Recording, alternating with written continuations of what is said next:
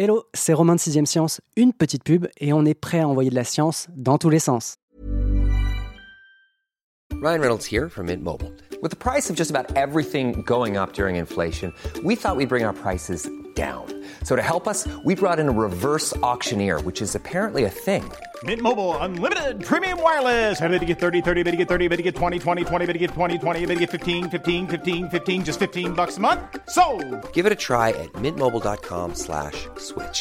$45 upfront for three months plus taxes and fees. Promo rate for new customers for limited time. Unlimited more than 40 gigabytes per month. Slows. Full terms at mintmobile.com.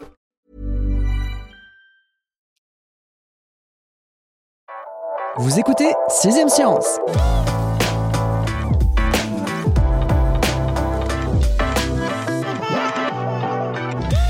Le dress code tient en deux lignes? Tenue correcte de randonnée exigée, mais la maison fournit casque et lampe frontale à l'entrée. Et oui, dans ce théâtre, on ne joue ni Caligula ni Lucrèce, mais à l'archéologue. Enseveli à 25 mètres de profondeur sous la boue et la lave, ce lieu unique au monde a survécu à 2000 ans d'histoire et surtout à la tragique éruption du Vésuve qui a décimé sa population ainsi que celle de Pompéi.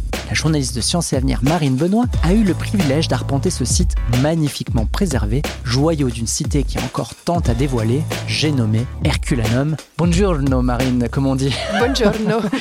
Est-ce que tu peux nous décrire Herculanum au premier siècle de notre ère? On fera le côté 2022 un peu plus tard. Alors Herculanum au 1er siècle, c'est une petite ville prospère euh, sur la côte qui abrite à peu près euh, 5000 âmes, on va dire, mais qui quand même est essentiellement fréquentée par des membres de la haute société qui viennent en villégiature dans la ville bon, pour se ressourcer face à la mer dans leur belle villa.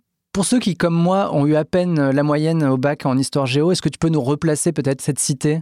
Oui, Herculanum, c'est une cité qui est à quelques dizaines de kilomètres de Naples, donc qui aujourd'hui est dans la banlieue de Naples, dans une ville qui s'appelle El Colano, donc euh, le nom actuel d'Herculanum, et italien. C'est euh, une ville qui est sans doute facilement accessible aussi pour les Romains de l'époque. On a parlé du funeste sort de Pompéi. Qu'est-ce qui est arrivé à Herculanum? Alors Herculanum va être euh, enseveli, tout comme euh, sa voisine Pompéi, par l'éruption du Vésuve. Sauf que à Pompéi, ce qui se passe, c'est qu'on a des nuages de cendres qui ensevelissent euh, la ville. Et les habitants finalement meurent presque étouffés par les cendres. Là où à Herculanum, on a des nuées pyroclastiques qui vont instantanément carboniser les habitants, malheureusement, mais aussi préserver la ville d'une façon totalement exceptionnelle. Contrairement à Pompéi, on n'a pas de corps statifié en quelque sorte. En revanche, En revanche, on a des squelettes, comme si on avait passé ces squelettes un peu au chalumeau. Quand on arrive sur le site d'Herculanum, euh, il y a des hangars à bateaux. On sait aujourd'hui que toute une partie de la population s'était réfugiée dans ces hangars à bateaux en espérant échapper justement à l'éruption. Aujourd'hui, ces squelettes, on peut les voir. Ils ont cette teinte un peu ocre, euh, dérangeante. C'est des reproductions. Les squelettes originaux euh, ne sont pas exposés. Mais ils sont plutôt fidèles à ce qu'étaient les squelettes retrouvés. Et ils ont cette teinte un peu rougeâtre et qui montre aujourd'hui euh, la violence euh, finalement de la catastrophe pour eux. et c'est cette violence qui a préservé en quelque sorte la cité. C'est ça. Paradoxalement, la destruction extrêmement violente de la ville a permis sa conservation euh, exceptionnelle. Donc ça, c'était en 79 après Jésus-Christ. Qu'est-ce qui a mené à la découverte de cette cité qui, du coup, était ensevelie sous un mélange, toi tu dis, de boue et de lave? Oui, c'est ça. C'est pas que de la lave. On a vraiment euh, ce conglomérat de matériaux qui va donner aujourd'hui une sorte de tuf volcanique extrêmement dur, ce qui explique qu'on l'a pas retrouvé euh, plus tôt.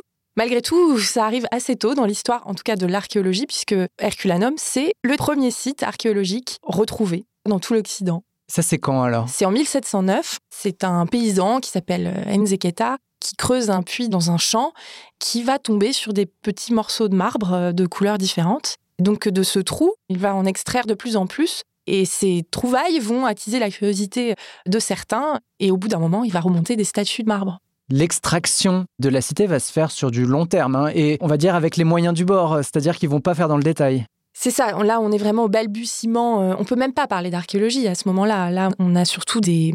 Des opportunistes ou des curieux C'est ça, on est dans l'opportunisme un peu, on remonte à la surface des matériaux exceptionnels, des marbres anciens, notamment le propriétaire du terrain qui va s'intéresser à ce terrain justement parce qu'un paysan en sort des bouts de marbre. Lui va s'accaparer un peu c'est des statues, des plaques entières, offrir des cadeaux diplomatiques. euh, donc c'est le duc d'Elbeuf. Mais au bout d'un moment, euh, le roi mettra un terme à ce pillage archéologique. Il aura quand même la bonne conscience euh, à ce moment-là, même si euh, on n'a pas encore entamé ce processus d'éveil aux vestiges. Il va mettre un terme à tout ça et à partir de 1738 vont commencer des fouilles à peu près encadrées, on va dire, mais des fouilles très pénibles, très difficiles, puisque creuser dans du tube volcanique comme on en trouve à Herculanum, c'est pas une partie de plaisir. Les recherches et ce travail, on va dire, d'excavation continuent aujourd'hui? Non, aujourd'hui c'est terminé, mais on va dire que la majeure partie du travail d'excavation, elle va avoir lieu entre 1927 et la fin des années 50.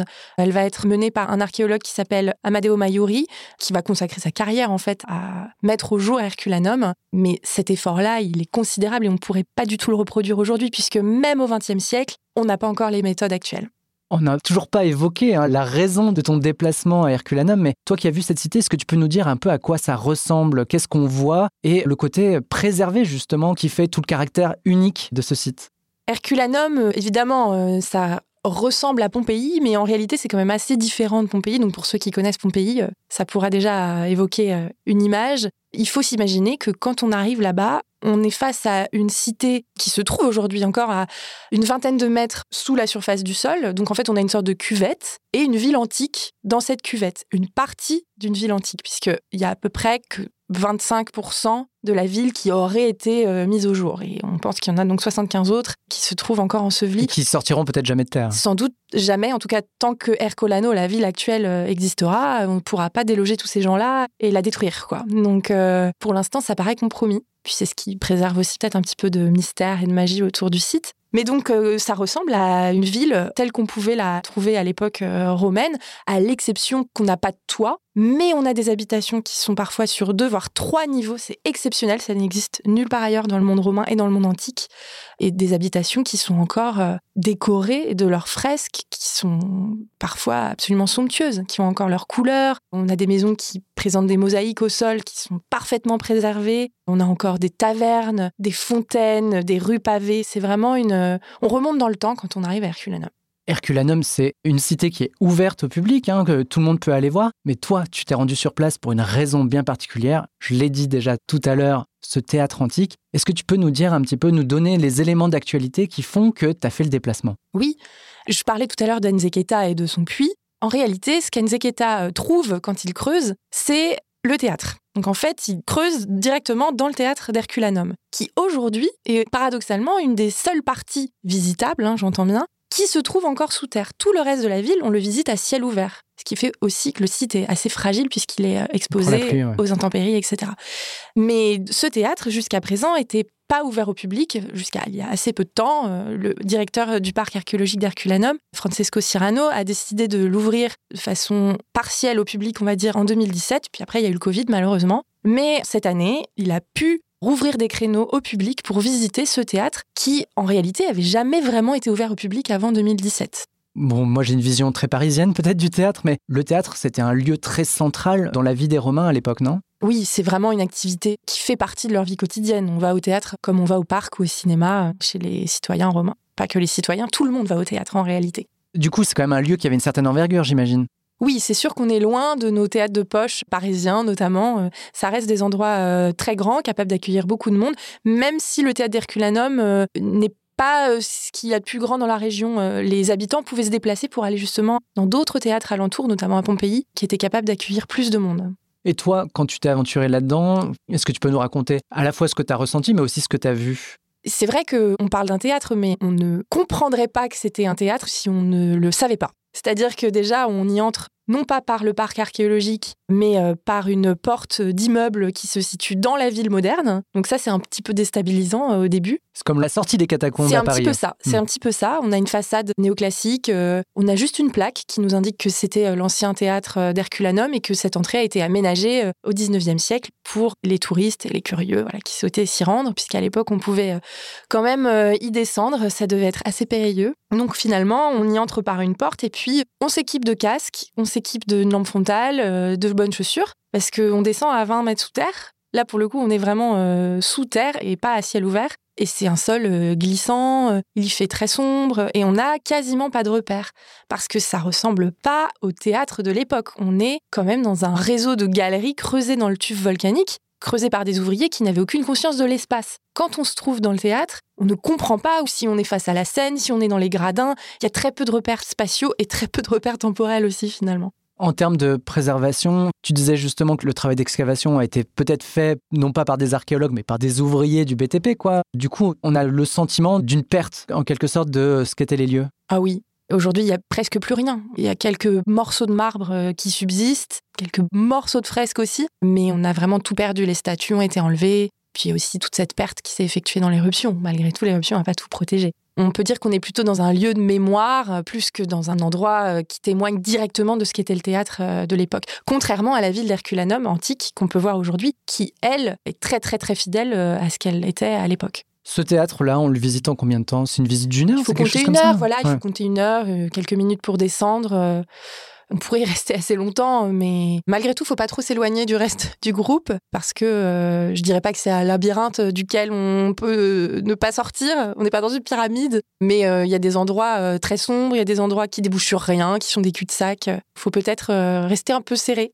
Bon, d'accord, j'ai compris. Le théâtre, il y a plus grand-chose à y voir, même si le lieu est exceptionnel, mais en grattant un peu. Vas-y. Oui, bien sûr, parce qu'on n'y va pas que pour marcher sur un sol glissant et voir des tunnels sombres creusés dans la lave il y a quand même des raisons qui nous poussent à descendre. Notamment, bah, on voit le fameux puits d'Enzeketa. J'ai envie de l'appeler le point zéro de l'archéologie occidentale. C'est quand même quelque chose symboliquement. On arrive dans un tunnel, on lève la tête et puis on a ce trou très sombre. Il est rebouché hein, aujourd'hui d'une vingtaine de mètres euh, de haut euh, et c'est là que l'archéologie a commencé. Donc ça, c'est quand même euh, quelque chose à voir, je trouve. Et puis, on a aussi, je disais, il n'y a plus de statues, mais on a aussi des négatifs de statues. Ah, c'est très impressionnant. Et quand on voit ce genre de choses, qu'on se rend compte aussi des maîtres et des maîtres de lave ont recouvert cette ville. Et donc, en fait, on a euh, à certains endroits, par exemple, un visage imprimé d'une statue. Donc, on a l'impression qu'on a face à nous une statue. Et puis, quand on passe sa main, on se rend compte, en fait, que c'est en creux. quoi. Est-ce qu'on trouve d'autres choses? J'imagine que la lave, elle n'est pas à 45 degrés, donc elle a dû éliminer euh, le bois, ce genre de choses. Mais est-ce qu'on a conservé ou retrouvé des objets, peut-être? Oui, dans la ville, c'est ce qui fait aussi qu'Herculanum est incroyable, c'est que cette lave a préservé les vestiges de l'oxygène, donc ils ne se sont pas dégradés ou très peu. Cette lave a pu nous fournir des matériaux organiques en abondance. Donc en fait, on a des meubles en bois, on a des lits, des commodes, des berceaux, on a des morceaux de vannerie, des bijoux, tout un tas aussi de pièces de mobilier en bronze. On a des choses exceptionnelles qu'on peut voir dans un petit musée qui a été ouvert assez récemment qui est sur le site, donc qui se visite gratuitement, en plus du site à ciel ouvert. Et là, on peut admirer tout un tas d'objets de la vie quotidienne euh, des Romains. Et c'est vraiment ce qui fait la force de cette visite. On va dézoomer un petit peu, on va sortir justement euh, du dédale euh, du théâtre. Qu'en est-il de la ville en elle-même? Tout à l'heure, tu nous disais que les 25% qui avaient été mis à jour, qui avaient été découverts. Aujourd'hui, on sait qu'il y a une sorte de joyau archéologique qu'est cette cité. Est-ce qu'il y a des envies de creuser, d'aller voir un peu ailleurs pour en dévoiler davantage? Je pense que, enfin, de ce qu'ils ont pu me confier, les archéologues, évidemment, aimeraient savoir ce qu'il y a encore au-delà des frontières de la cité actuelle. Mais dans un sens, c'est quelque chose qu'ils n'imaginent même pas en fait. On ne pourrait plus le faire selon les règles de l'art en fait. Hmm. Et je pense qu'il y a une déontologie aussi qui euh, aujourd'hui est beaucoup plus forte euh, que celle qu'elle était au 19e. Il y a forcément des pertes si on creuse dans le tube volcanique. Et donc euh, voilà. On préfère préserver plutôt que prendre le risque d'abîmer. Je pense que c'est une des raisons pour lesquelles ça se fait pas. évidemment, il y a toutes les raisons que j'évoquais tout à l'heure. On ne peut pas détruire une partie de la ville actuelle pour des fouilles archéologiques, c'est pas possible. Et du coup, comment on valorise et comment on protège l'existant? C'est difficile parce que Herculanum, donc c'est un site, comme je le disais aussi, qui est à ciel ouvert et qui nécessite des consolidations constantes. Et ce genre de travaux, euh, ça coûte très cher et c'est assez ingrat. Donc, euh, il y a une bonne partie de leurs finances qui part dans ce type d'aménagement. Heureusement, ils ont un peu de sous. Ils sont soutenus financièrement par euh, la fondation Packard, qui vient de Willett Packard. C'est le fils du fondateur qui s'est pris d'amour pour le site archéologique il y a une vingtaine d'années et qui donne aujourd'hui de l'argent qui permet au site de se maintenir et de garder cette beauté. Donc en fait, quand on s'y balade, on voit des artisans travailler sur le site, consolider des poutres. Il euh, faut toujours protéger aussi ces niveaux. Je disais que le site avait deux, voire trois niveaux d'habitation qui tenaient encore debout, mais il faut pouvoir aussi les faire encore tenir debout justement dans le temps. Il y a toute cette partie-là qui est de la restauration, de la préservation constante. Et puis, heureusement, il y a aussi des choses plus scientifiques, on va dire, et un petit peu plus excitantes pour les archéologues. Il va y avoir un grand projet d'aménagement euh, d'un front de mer, puisque que c'était une ville qui surplombait la mer. Ça, faut pas l'oublier. Et aujourd'hui, la mer, c'est un petit peu plus loin. Et donc, en fait, ils vont recréer un front de mer tel qu'il était à l'époque, une promenade entre le hangar à bateau, donc là où on voit les squelettes, euh, ce dont je parlais tout à l'heure, et la villa des papyrus, qui est une villa qui est à l'autre bout de la ville. Le public pourra s'y promener. C'est un projet qui devrait débuter en 2023. Et puis, il y aura aussi quelques petits projets de fouilles pour l'instant qui ne sont pas définis parce qu'il y a une partie de l'argent qui doit être dédiée euh, à des recherches scientifiques. Mais oui, il y a encore de la recherche. On va dire, il y a deux ans, on a retrouvé un squelette d'homme qui avait encore euh, des pièces sur lui. Il y a eu une étude qui a été publiée. On sait que c'est un homme qui a tenté sans doute de fuir par la mer et qui s'est retrouvé piégé. C'est encore un site vivant. Euh. C'est encore un site vivant. On a retrouvé un bout de cerveau qui était éclaté. C'était euh, assez impressionnant. Ça s'était minéralisé. Voilà, il y a des choses quand même. On va terminer sur une reco touristique. Alors, je vais pas te demander euh, les bons restaurants aux alentours d'Herculanum, mais plutôt à choisir entre Pompéi et Herculanum, sauf à faire les deux. Quels arguments feraient pencher la balance du côté d'Herculanum? C'est difficile parce que Herculanum est un site exceptionnel par sa beauté. C'est un site magnifique. Je pense que Pompéi est tout aussi exceptionnel peut-être par sa grandeur. C'est un site aussi tout à fait majestueux, Pompéi. Donc, euh, pour un visiteur qui souhaite vraiment se replonger dans le passé, aller au plus près de la vie des Romains, Herculanum est peut-être plus adapté. On va arrêter là-dessus. Merci beaucoup, Marine. Merci. Et ben voilà, vous n'avez plus qu'à prendre vos billets, votre casque et surtout n'oubliez pas les chaussures de randonnée pour vous aventurer dans les dédales du théâtre. Quant à moi, je vous donne rendez-vous dans deux semaines pour envoyer de la science dans tous les sens.